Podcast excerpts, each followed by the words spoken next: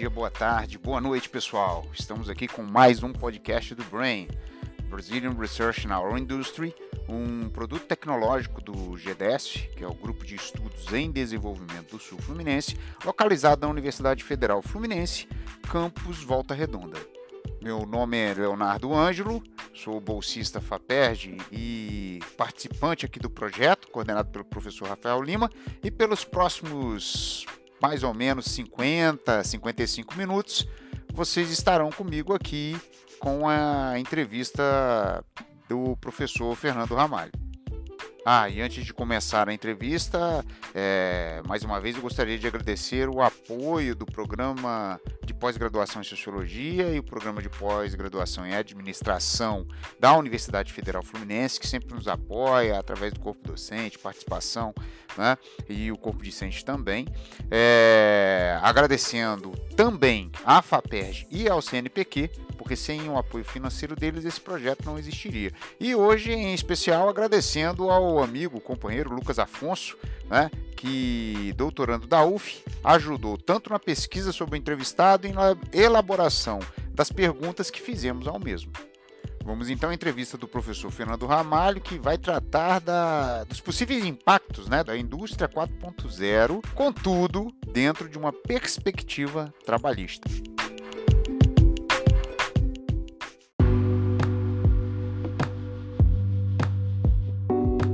Nosso entrevistado de hoje é o professor Fernando Ramalho, né, que tem um currículo enorme, né, professor? Bom dia, Leonardo, tudo bem?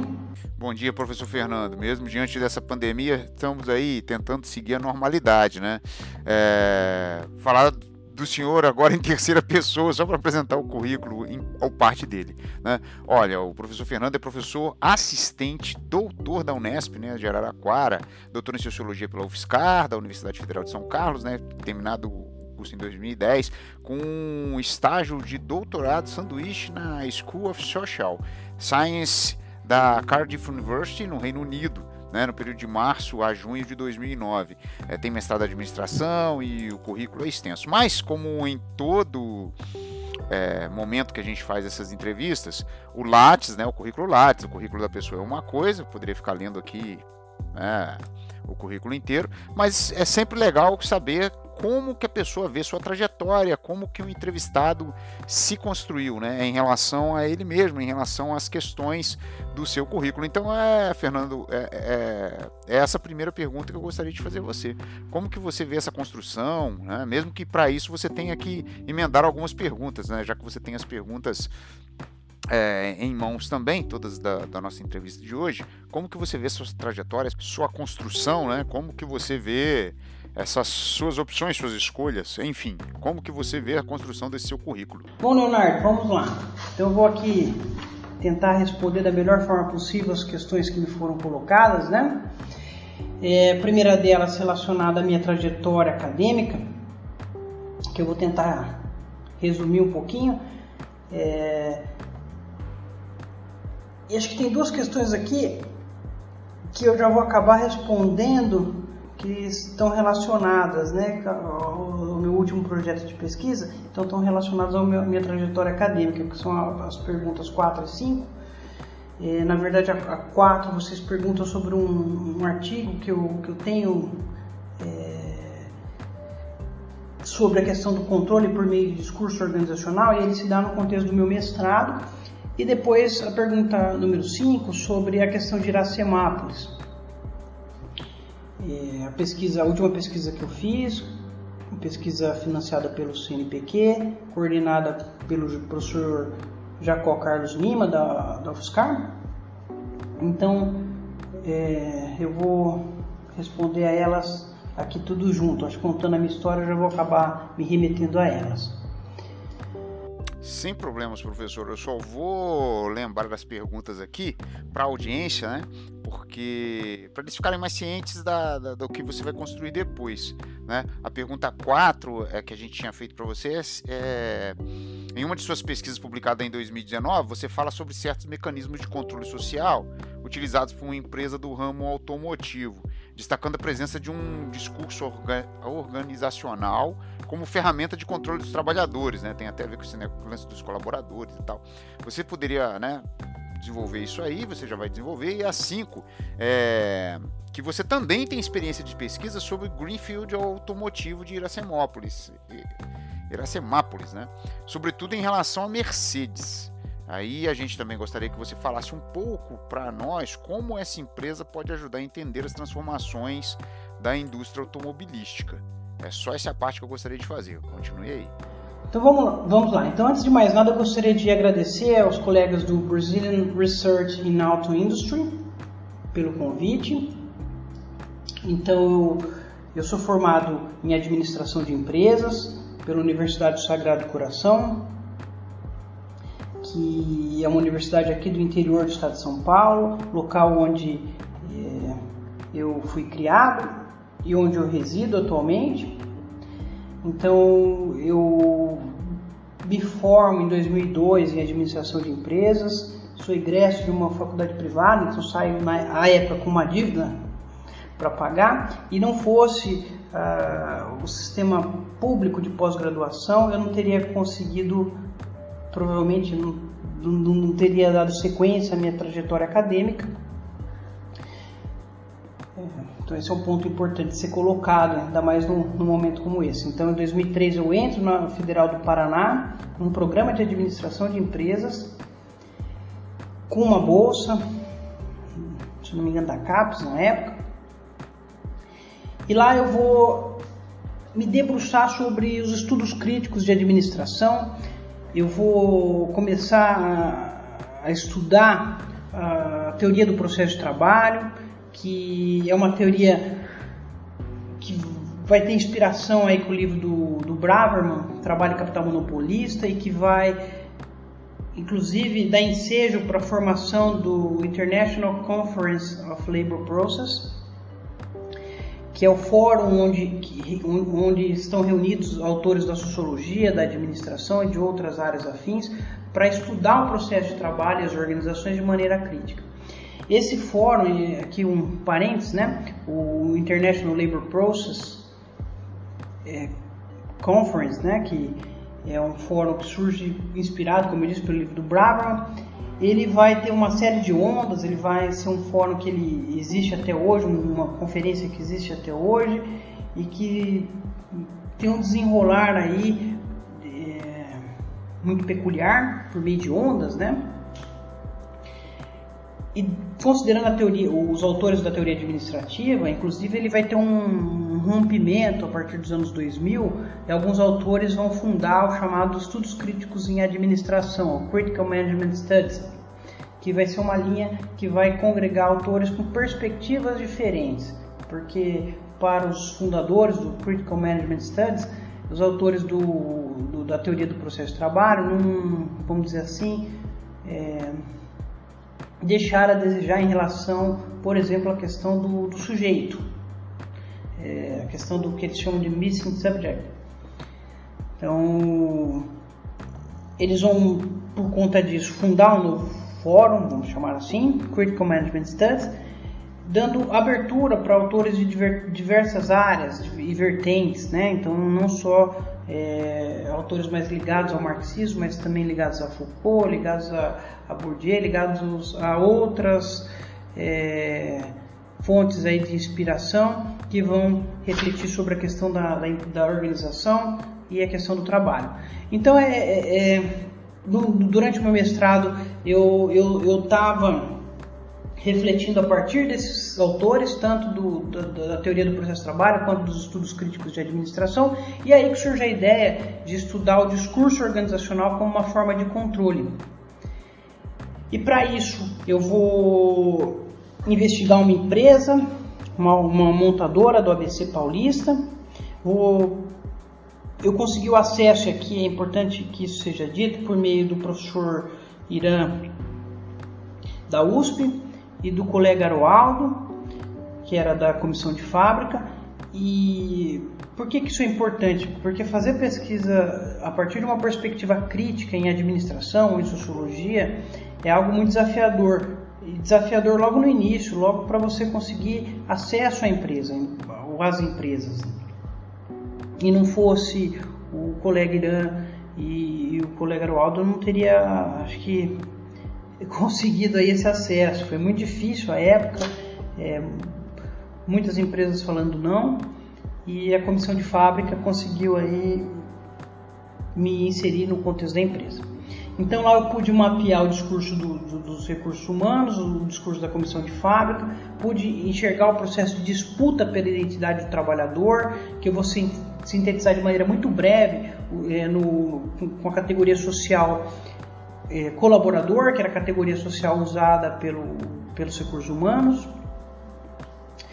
e a categoria social, por outro lado, companheiro, usado pelos colegas da comissão de fábrica. Então, os colegas da comissão de fábrica eles odiavam a categoria colaborador, e é isso que eu vou mapear. Então, está bem dentro da, da discussão do, dos estudos críticos de administração e também da, das teorias do processo de trabalho. Então, aí começa o meu namoro com a sociologia do trabalho, que vai desembocar no meu doutorado em 2007 na Universidade Federal de São Carlos com o professor Jacó Carlos Lima, que é outra figura importantíssima aí na minha formação. É, o Jacó ele tem essa característica de, de, de ser um pesquisador mesmo, de, de, de forçar o, o, aluno, o pesquisador a ter contato com o mundo real, com trabalhadores, com enfim. E aí eu vou então, a partir de 2007 já me tornar um aluno do programa de pós-graduação em Sociologia da UFSCar, então eu entro na Sociologia. E a época eu estava no setor bancário, então aqui eu já vou estudar o, o emprego bancário público. Eu era um, um, bancário da Caixa Econômica Federal e resolvo estudar o emprego bancário público em linhas muito gerais, eu vou mostrar que há um processo de ressignificação desse emprego, que antigamente era embasado num tripé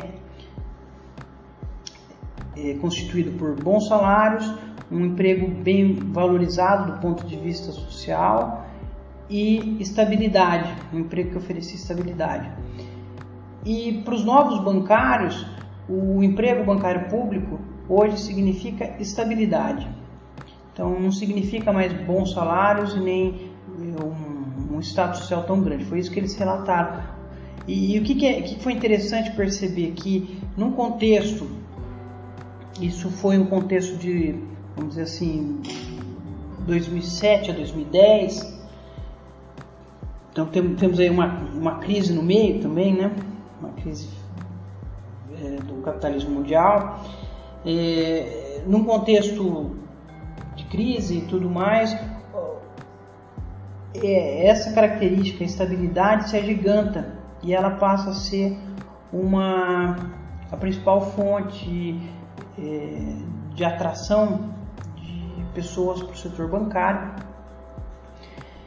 Então, do ponto de vista da perspectiva histórica, o emprego ele perde sua perde muito, perde sua significação social para alguns bancários, é, o salário já passa a não ser aquele salário tão valorizado, que os colegas relataram, né, os colegas do, do, do, banco, né, que ah, quando você passava no, no, concurso da Caixa, você que casar, né, já podia casar e tudo mais, né, porque o salário era bom, porque você ia ter uma carreira, né, e não, não necessariamente a perspectiva atual, mas ainda assim, na opinião dos, dos entrevistados, é um emprego que chama atenção, porque por, por, porque estabilidade hoje é algo muito importante.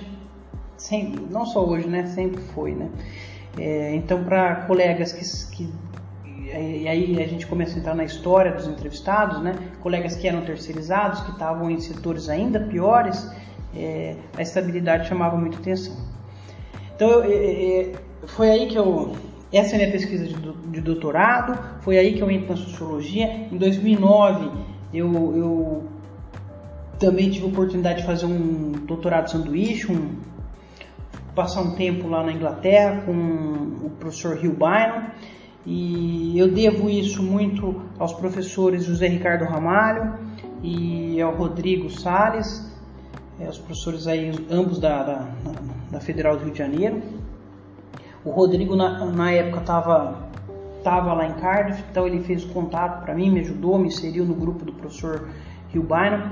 Isso também vai me abrir portas para pesquisas futuras, inclusive a pesquisa que eu finalizei no ano passado com a Helen Sampson, é, que foi financiada pela Academia Britânica, né, é, pelo Newton Fund, onde a gente estudou é, a mobilidade do capital e do trabalho no século XXI, refletiu sobre, na verdade, né, tentando aí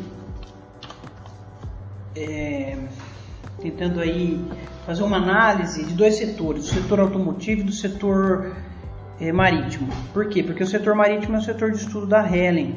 Então, em 2018, eu e o Rodrigo Sales nós traduzimos um livro da Helen, Trabalhadores Marítimos Internacionais e Transnacionalismo no Século XXI. E lá eu pude ver o movimento que aconteceu no setor marítimo, o movimento de flag out, onde as bandeiras dos navios elas puderam vamos dizer assim, houve uma flexibilização das bandeiras dos navios, né? Então os navios eles poderiam deixar de pertencer à Alemanha e se vincular a um outro país, é, Singapura, por exemplo, e com isso é, ter algumas vantagens competitivas. É, então esse movimento de flexibilização aí para o capital, né? Então é, pegando essa ideia, essa experiência que eu tive a partir da tradução, do contato com o trabalho da Helen Sampson, que foi minha professora durante o período que eu tive na Inglaterra em 2009, é, a gente fez o pedido de uma, uma bolsa para fazer um estudo mais comparativo, tentando ver como que o, no setor automotivo também a, existia um processo de relocalização da, da indústria e quais paralelos poderiam ser traçados com o setor marítimo, né? Bom, esse trabalho também ele vai ter ligação com o trabalho que eu comecei a desenvolver em 2017 com o Jacor, é um trabalho aprovado pelo CNPq chamado Trabalho e Globalização Periférica no Brasil, que voltava-se para é, o estudo de três setores: o setor têxtil, o setor de, vamos dizer assim, tecnologia de informação e o setor automotivo. Eu, é, Marcos Prado e Mário Ladowski ficamos responsáveis aí pelo estudo do setor automotivo. E nós escolhemos uma, uh, duas novas empresas, né? uma localizada em Iracemápolis, da Mercedes, e outra é, em Goiânia, na Fiat de Goiânia, que foi estudada, que tem, vem sendo estudada pelo colega Mário Ladowski é, já há algum tempo. Bom, muito bem, então é, de 2007 até o ano passado eu tive envolvido com esses dois projetos de pesquisa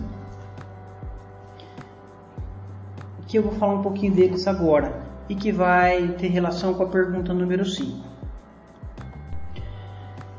Então vamos lá. Em 2017 eu me insiro nessa pesquisa do professor Jacó Carlos Lima trabalho e globalização periférica no Brasil e vou estudar o setor automotivo, é, elegendo a empresa da Mercedes-Benz de Iracemápolis como objeto de estudo. Então, isso aqui já, já me remetendo à questão número 5, né? É,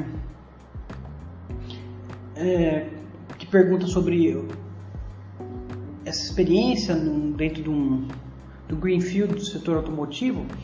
É, a gente entra, inicia a pesquisa tratando Iracemápolis como um greenfield, mas ao longo da pesquisa, depois de muito refletir com o professor Jacó, com o Marcos, com o Mário, a gente chega à conclusão que não é bem um greenfield, porque o entorno da região já possuía aí uma tradição industrial, sobretudo na, na, na parte de peças automotivas, produção de peças automotivas.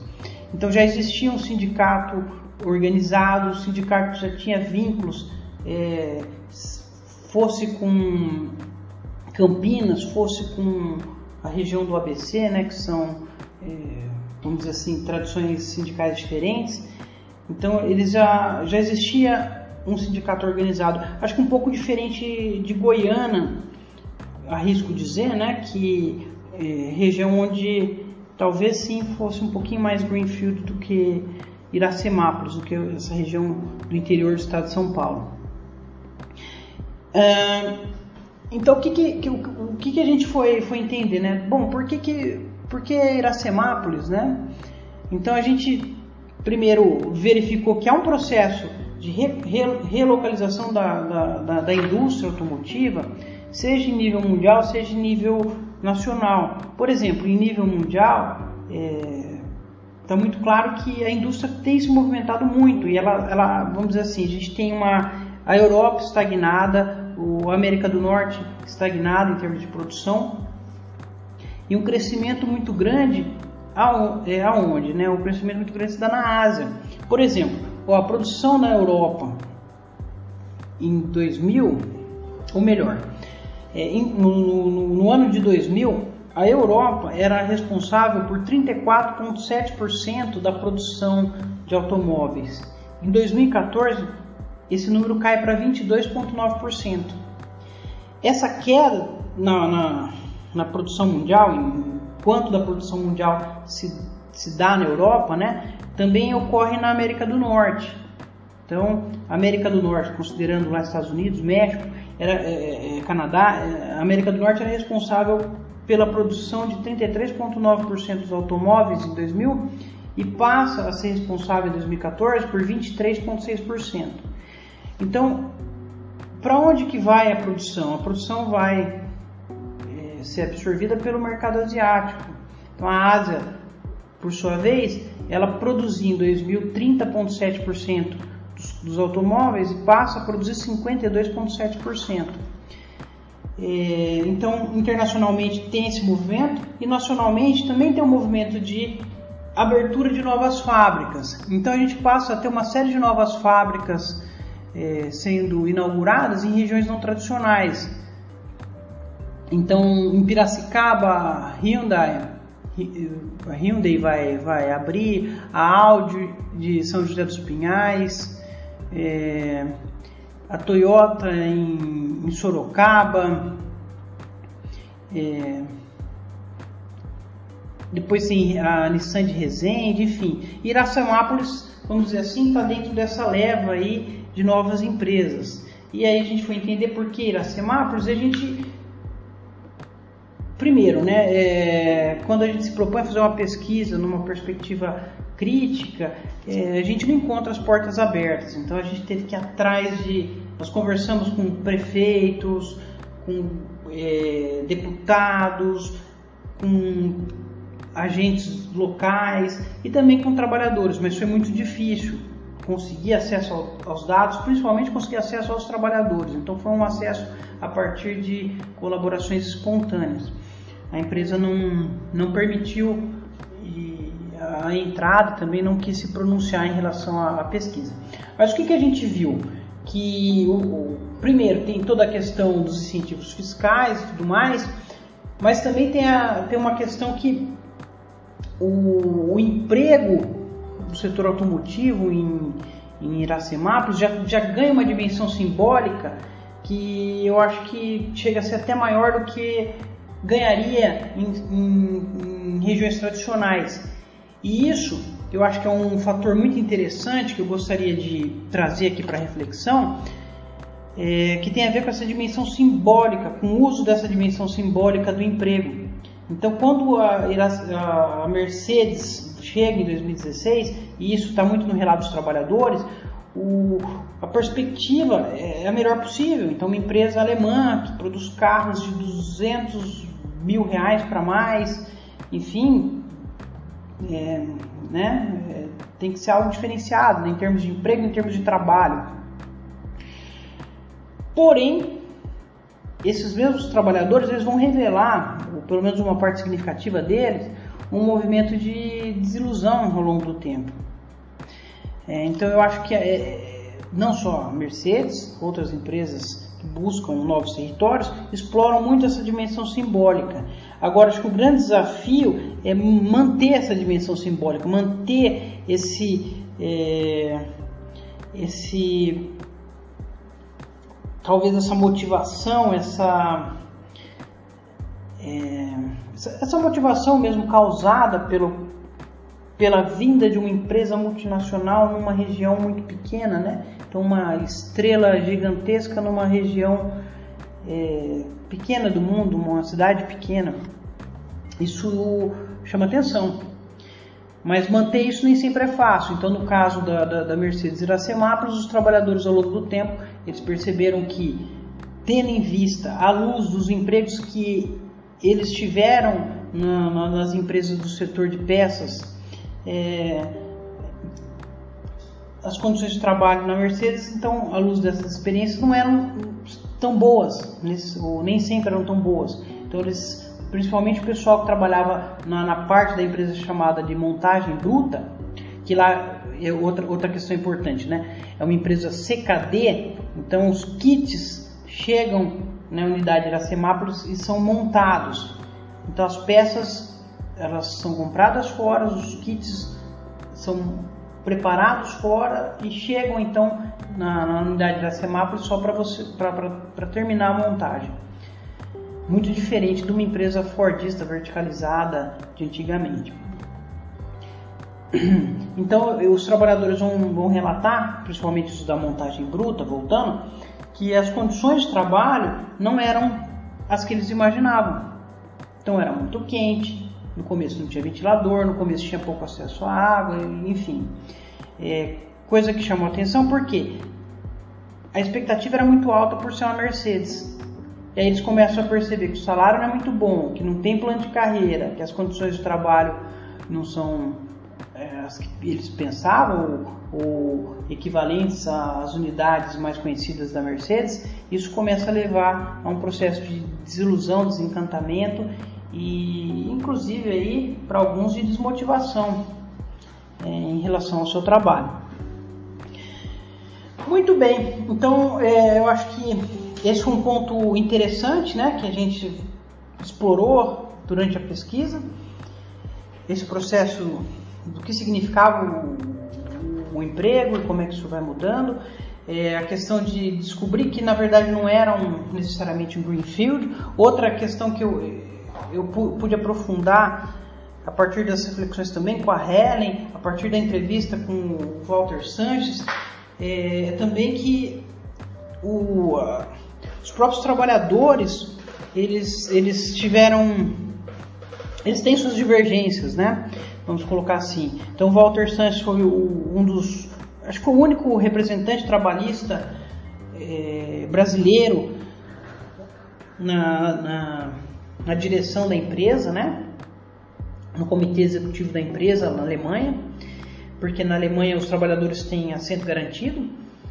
E foi interessante quando eu pude entrevistá-lo, ele mencionou que eu perguntei como é que tinha, como é que havia sido a discussão lá na Alemanha, né, da, da, da abertura da Mercedes Iracemápolis, e ele destacou uma coisa interessantíssima, que os, trabalhadores alemães estão preocupados com os outros trabalhadores, mas a grande preocupação, a principal, é a garantia de, de continuidade dos empregos na Alemanha. Então a condição é para que eles aceitem, para que eles apoiem a abertura de uma nova é, fábrica, unidade, seja ela CKD, SKD ou, ou enfim tradicional, uma empresa mais tipo Fordista, não importa. O que importa é que os empregos alemães eles sejam garantidos. Então essa é a condição primordial e o que mostra uma, uma vamos dizer assim, um processo de é, fragmentação dentro da própria da própria classe trabalhadora, né? Uma fragmentação muito ligada à questão é, da localização geográfica e há uma série de outras fragmentações se a gente pensar que empresa hoje, as empresas hoje são em rede, que existem as empresas é, satélites e que muitas representadas por outros sindicatos que formam novas categorias, enfim. É, há toda uma complexidade, é interessante se pensar, de se investigar, que, que, que, que apareceram ao longo da pesquisa. Né? É, outra coisa também é a questão se a gente pensar nessa empresa em rede, nessa empresa que ela passa a ter uma cadeia de suprimentos muito é, espalhada, né? É, quem fica com o, o, o, valor que, que é produzido, né? Ou com o montante, o maior, o maior ou o menor montante do valor produzido, como é que se dá essa distribuição do valor dentro da cadeia de suprimentos, é, são questões interessantíssimas, é, porque no caso do, do Brasil, por ser uma empresa CKD, uma boa parte da produção não se dá aqui, se dá só a montagem, né?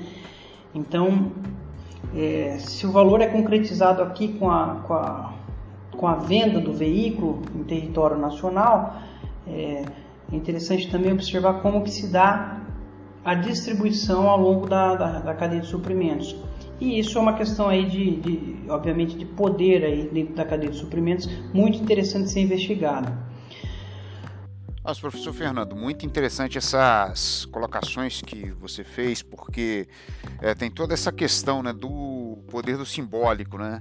Para as pessoas, né, para a localidade em que as empresas chegam e tem toda essa lógica de reorganização territorial e espacial que sempre tem uma é, um olhar bipartite né, em relação a classe trabalhadora, né? Porque você tem a classe trabalhadora do país de origem da empresa, tem a classe trabalhadora é, onde a empresa chega. Então, acho que só nessa explanação, né, muitas questões surgiram, é, pelo menos na minha cabeça, acredito na cabeça de várias pessoas que estão escutando, ou que trabalham no setor automotivo, né?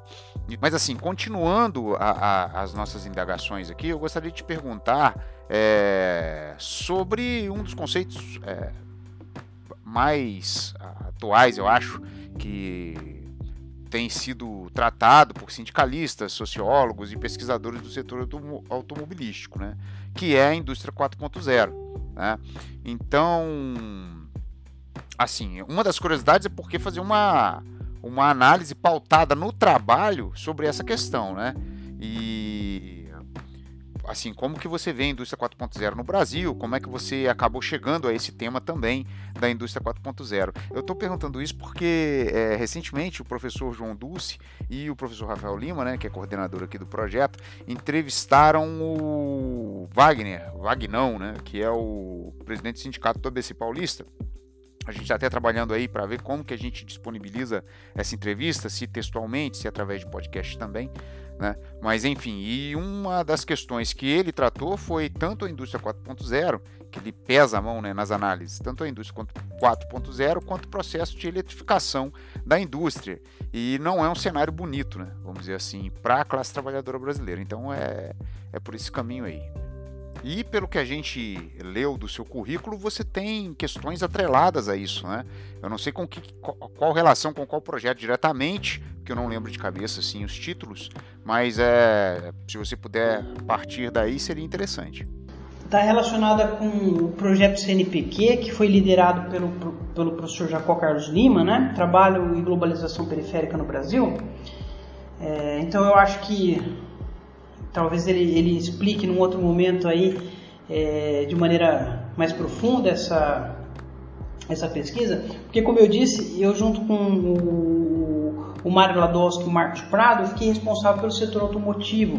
E, então é era um projeto muito grande de pesquisa que iria investigar desde o pessoal que produz roupa lá no Nordeste do, do país e, e, cujas roupas são vendidas aqui em São Paulo na Feira da Madrugada, é, onde é um processo talvez mais artesanal, mais informal, de, de contratação de força de trabalho, de produção. É, então, desde esse tipo de, de, de, produção, desse setor, ao setor automotivo, que é um setor mais tradicional, onde o emprego é formal, é, onde as empresas são multinacionais e tudo mais. Então, acho que a riqueza do, do, do, do projeto do professor Jacó foi essa de conseguir esses contrastes. E então é como eu disse, eu fiquei mais no setor automotivo. E e, e ao, ao, estudar com o professor Jacó, com o Mário, com o Marcos, setor automotivo, isso também me chamou a atenção e foi me abrindo portas para pensar em coisas novas, inclusive a questão da indústria 4.0. Eu me lembro também que nós conversamos com alguns trabalhadores da comissão de fábrica da, da Volkswagen de São Carlos, que é a fábrica de motores, e o que me chamou muita atenção foi o fato dos trabalhadores começarem a relatar é, a questão da, das novas tecnologias, das mudanças que estavam por vir. E esses trabalhadores, eles tinham como fonte de informação suas próprias redes dentro do sindicato, dentro das comissões de fábricas, dentro dos fóruns que eles criaram para conectar os trabalhadores de diversas partes do mundo. É, então, eu achei uma fonte muito rica. É, essa fonte que é o próprio trabalhador, né? Então, geralmente as pesquisas, e aí pegando a questão da indústria 4.0, você pega aí as pesquisas, se você procurar no Scopus, né, na, na Web of Science, sobre a indústria 4.0, você vai ver os, os, colegas se remetendo ao relatório alemão, ao, ao projeto chinês. É, então, são as fontes oficiais, né? geralmente a pesquisa é feita de maneira top-down. E o que eu quero fazer com a nova pesquisa? Eu quero fazer uma abordagem mais bottom-up. Eu quero partir desse trabalhador, dos trabalhadores, e esses trabalhadores do setor automotivo, eles são muito conectados, eles, é, é, eles são muito engajados. Eu quero saber a partir deles o que, que é, o que, que como eles entendem indústria 4.0, quais desafios eles veem. Então é uma pesquisa que ela tem essa abordagem, eu destacaria bottom-up, e também ela tem uma característica diferente de preparar o trabalhador também e ao mesmo tempo, obviamente, é, é, alimentar o alimentar o pesquisador no sentido de é, eu, eu vou aprender com esse processo também, nós dois, então a ideia é tanto eu aprender quanto trabalhador, enfim, sobre aprofundar o conhecimento sobre a indústria 4.0, que é uma temática muito interessante, porque é, se você pegar na literatura, você vai achar desde autor de, de, de uma, uma, abordagem que vai considerar a indústria 4.0 como é, a indústria que produz produtos inteligentes, então aí o, o enfoque se dá no produto, há autores geralmente ligados aí, que estão estudando aí os relatórios alemães, que eles estão pensando não em, só em produtos inteligentes, mas em empresas inteligentes. Então, eu estou pegando os dois extremos: o produto inteligente que está conectado com toda a cadeia de suprimentos, ou a empresa inteligente que conecta tudo.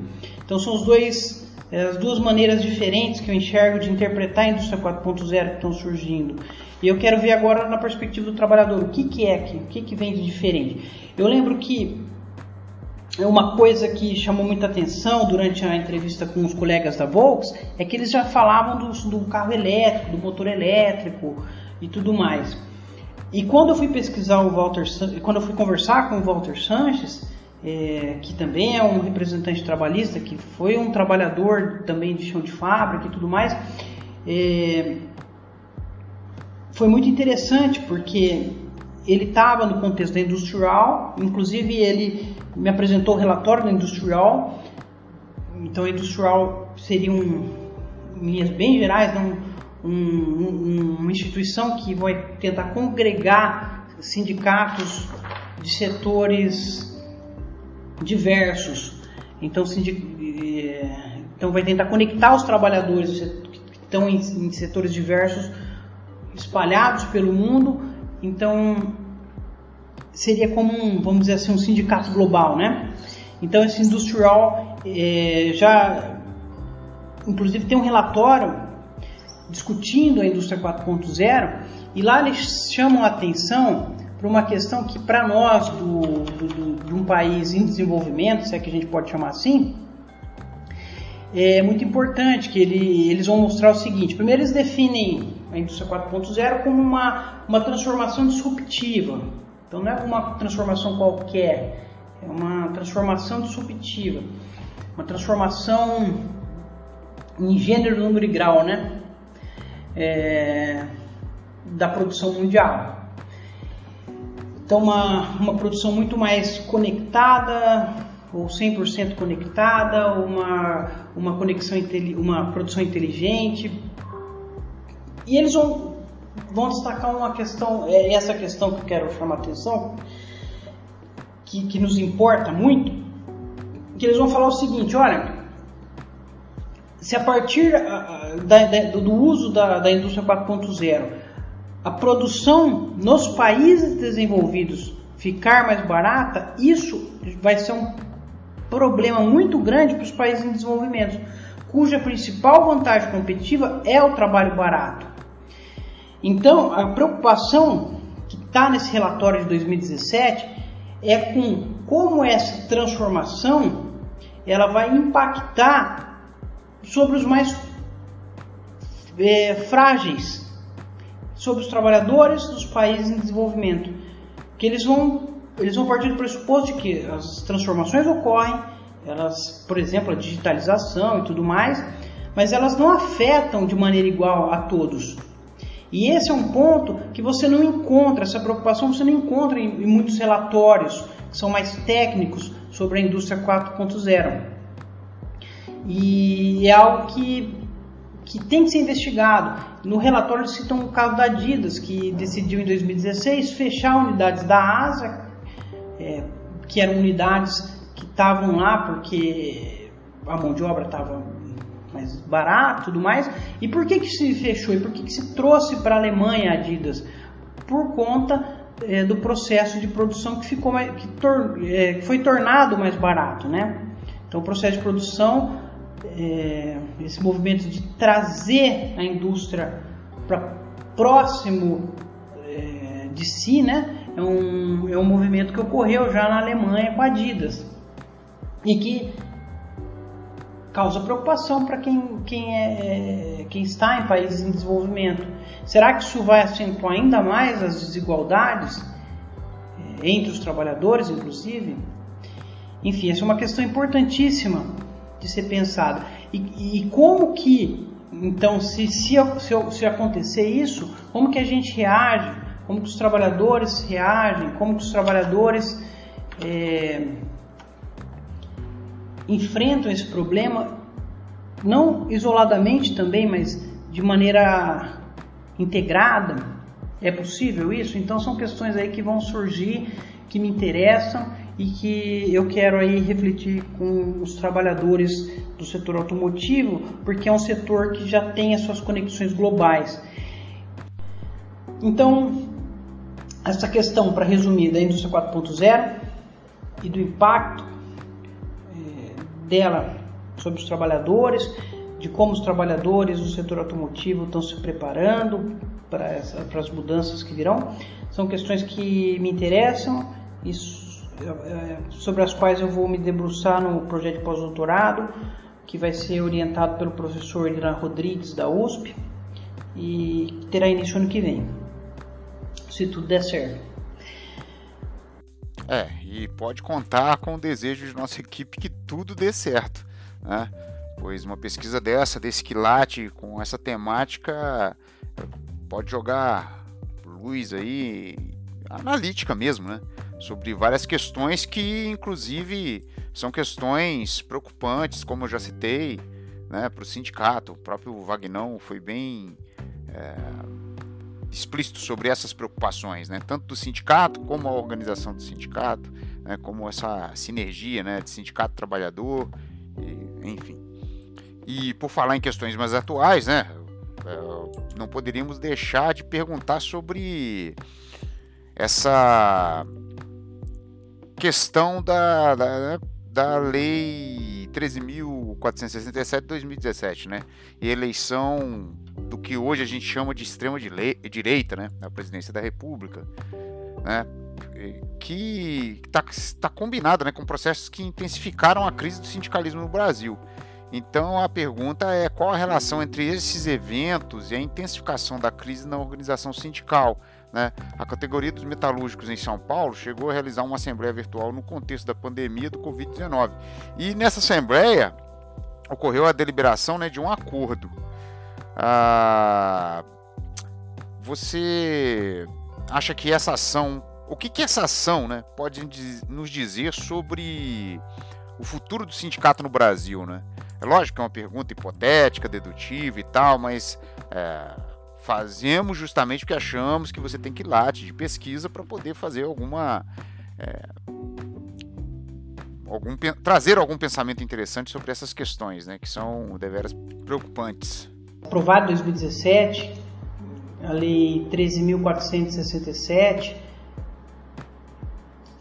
que vai alterar a legislação trabalhista em mais de 200 pontos, é, e a sua relação com, com esse atual governo de direita, né? Então, é, é uma realmente é uma, uma fonte muito grande de preocupação, porque em 2017 a gente já tem um movimento de desregulamentação do trabalho, das relações trabalhistas, esse discurso do, do empresário, do empreendedor ganhando força, o empresário como criador de, de, de, de, postos de trabalho e não como a pessoa que faz uso da força de trabalho. Então é, é, é um discurso que já há algum tempo vem ganhando força, né? E que esse governo agora, o atual, ele incorpora. E o que me preocupa é que ele coloca mais peso ainda sobre os trabalhadores, que já, já, já são a parte mais prejudicada, né? É, mas é óbvio que esse governo vai apresentar tudo isso como algo em favor do, do bem comum, em favor do, é, dos próprios trabalhadores, né? Mas é um engodo. É, e o que eles querem é, é desregular, desregulamentar, o que eles querem é trazer dificuldade para os sindicatos, é desarticular os sindicatos. É, então, tudo que está acontecendo no tocante à questão trabalhista, a questão da legislação, a questão do sindicato, é, é, são, é tudo muito preocupante. E e vai aí demandar ainda mais dos, dos do, do, a meu ver, né, dos, dos, dos sindicatos que estão organizados, né? É, a gente tem uma, uma leva muito grande de trabalhadores de plataformas e esses trabalhadores aí precisam ser é, organizados, precisam é, começar a realizar suas disputas e eu acho que o, o, os colegas dos sindicatos já estabelecidos, mais tradicionais, têm um papel muito grande a desempenhar aí. Então cabe também ao, ao movimento sindical se é, readequar no sentido de incorporar esses novos trabalhadores, é, porque as plataformas já estão colocadas, né? Então como é que então agora a gente ganha esses trabalhadores? Como é que a gente traz esses trabalhadores? Como é que a gente faz com que esses trabalhadores enxerguem que eles são sujeitos de direito, que eles têm direitos, que eles podem exigir é, que eles são força de trabalho? É, podem não estar numa empresa tradicional, mas estão numa empresa de tipo plataforma aí mas são sujeitos que devem ter seus direitos respeitados, né? Então acho que os sindicatos aí têm um grande papel a desempenhar nesse sentido. E na pergunta vocês mencionam também é, um artigo que nós tratamos das assembleias, né, que foram realizadas pelos metalúrgicos é, acredito que seja o artigo que saiu na, na revista argentina Trabalho e Sociedade, que foi escrito junto com o Mário Ladowski, com o Marcos Prado, com o Jonas Bicep, e que a gente vai tratar da, das MPs, né? E de uma MP, sobretudo, que surgiu aí no contexto da, do, do, do Covid e que permite aí por exemplo, a redução da, da, da carga horária de trabalho, né? É, a gente trata nesse artigo de duas MPs, né? A 927 de de 22 de 3 de 2020 e a 936 de 1 de abril de 2020, se não me engano. É, que são, foram medidas emergenciais que o governo lançou visando aí a garantia dos empregos. É, no caso do setor automotivo, nós verificamos aí quais empresas fizeram, é, estavam fazendo na época uso das MPs. Uma delas ia permitir o teletrabalho, a outra ia permitir é, a redução proporcional da jornada né, e de salários, que é a 936. E para ser aprovada, ela precisava, no caso da categoria automotiva, né, passar pela, pelos trabalhadores, tinha que ser aprovada pelos trabalhadores. E o que, que a gente viu aí nesse artigo, quando na verdade ao fazer esse artigo, a gente verificou que as próprias empresas elas mobilizaram os trabalhadores, elas disponibilizaram as plataformas para que os trabalhadores fizessem as assembleias para aprovar aí essas medidas. E que foram aprovadas, dado que os trabalhadores estão no momento de receio de perda de emprego, né? Estavam, na, na, na verdade, na época, acho que agora mais ainda, é, com um anúncio de é, plano de demissão voluntária, de fechamento de postos de trabalho né, no, no, no setor. Então, o que nos chamou a atenção ao escrever esse artigo é que muitas empresas, muitos sindicatos, na verdade, foram buscados pelas empresas, as empresas tomaram a frente. Eu lembro de uma entrevista com um trabalhador da Volks de São Carlos, um, na verdade um dirigente trabalhista, e, ele disse que é, teve todo um, um esquema da, mobilizado pela empresa para que as pessoas participassem virtualmente da assembleia. É, eu acho que em Goiânia aconteceu a mesma coisa. Os trabalhadores foram, inclusive, acionados por meio dos que eles chamam de team leaders, né? Para votar, para participar, para que tivesse uma adesão maciça aí, a, um, uma aceitação maciça aí da, da, da MP 936, sobretudo. Então, os próprios trabalhadores votariam pela redução da jornada de trabalho, tendo como contrapartida a garantia do emprego. Então, esse foi o contexto que a gente conseguiu mapear. Então, interessou na, naquele momento, meados aí desse ano, interessou a, as empresas se aproximar do movimento sindical para pactuar aí essa manutenção do emprego. Mas, obviamente, a gente sabe que eh, essa aproximação ela tem data para começar e data para acabar. Ela não, não, é uma, eu não acredito que seja uma aproximação que que vá permanecer. Eu, eu acho que com o prolongamento da crise aí causada pelo Covid, eu, eu tenho minhas dúvidas até que ponto as empresas vão conseguir manter a palavra, enfim. É, e a gente já está vendo aí alguns PDVs e já algumas empresas anunciando fechamentos de postos de trabalho. É isso. Então, temos aí um, uma série de desafios colocados à frente para os trabalhadores, para os sindicatos, já não bastassem os que, o que tínhamos, né? Professor Fernando, muito obrigado por essa entrevista. Eu acho que os pontos que você entrou, a, a, as análises que foram feitas, né, principalmente aqui para a região onde é produzido o podcast, né, que é a região sul-fluminense do estado.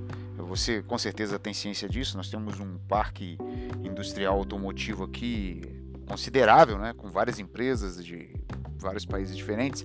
Acho que essas reflexões elas atuam tanto no sentido de, é, de incentivar pesquisadores aqui da UF de Volta Redonda e de outros é, de outras faculdades e universidades a pensarem esse objeto né, diante de uma perspectiva da sociologia do trabalho e até mesmo da sociologia econômica, né? assim como é um, é, um, é um podcast que pode ser escutado e deve ser escutado né? pelos trabalhadores da região, pra, porque além do seu linguajar não ser um, um, uma linguagem de difícil entendimento, né? que eu acho que muitas vezes o acadêmico ele é, por tratar sempre com os pares, né, com os amigos e tal, ele acaba rebuscando um pouco a linguagem, mas não é o seu caso, e ao mesmo tempo tem informações extremamente interessantes e necessárias para o trabalhador da linha de produção, né? E dele pensar o seu lugar na produção, o seu lugar no mundo, né? E as perspectivas de trabalho, tanto diante das inovações tecnológicas, de indústria 4.0, de eletrificação, do que seja, quanto os impactos no, na, na, na nas questões sindicais, quanto às políticas públicas de governo, né, que, né, como acho que nós estamos passando por um momento de que é, não é que elas não existam, é que elas não são pensadas a partir da classe trabalhadora. Mas enfim, eu, uh, eu acho que. Eu acho não, tenho certeza que eu falo em nome de toda a equipe do Brain né, e do GDESF, né, do Grupo de Estudo em Desenvolvimento do Sul Fluminense, agradecendo a sua participação aqui. E deixo você um espaço aqui para suas últimas palavras, agradecimentos, o que você quiser falar. Gostaria de agradecer ao grupo, agradecer ao Leonardo, ao Brain e desejar muito sucesso aí na caminhada de vocês e, e me colocar à disposição para o que mais vocês quiserem, o que mais for necessário, enfim, para qualquer tipo de esclarecimento ou questionamento, tá bom? Obrigado, Leonardo. Grande abraço.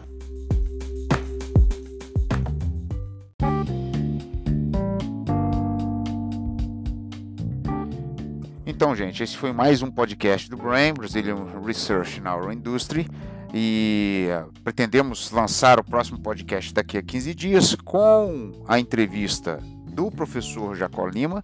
Né? Esperamos que vocês tenham gostado desse novo áudio aqui, desse nosso podcast, que vocês possam curtir e compartilhar essas informações. Não deixe de acessar o nosso site, que agora tem domínio próprio, é o www.brain.com automotive.org. Né? Você pode ir lá e verificar todas as outras entrevistas que nós já temos, mais um material novo que estamos lançando no próprio site. Um grande abraço e até o nosso próximo encontro.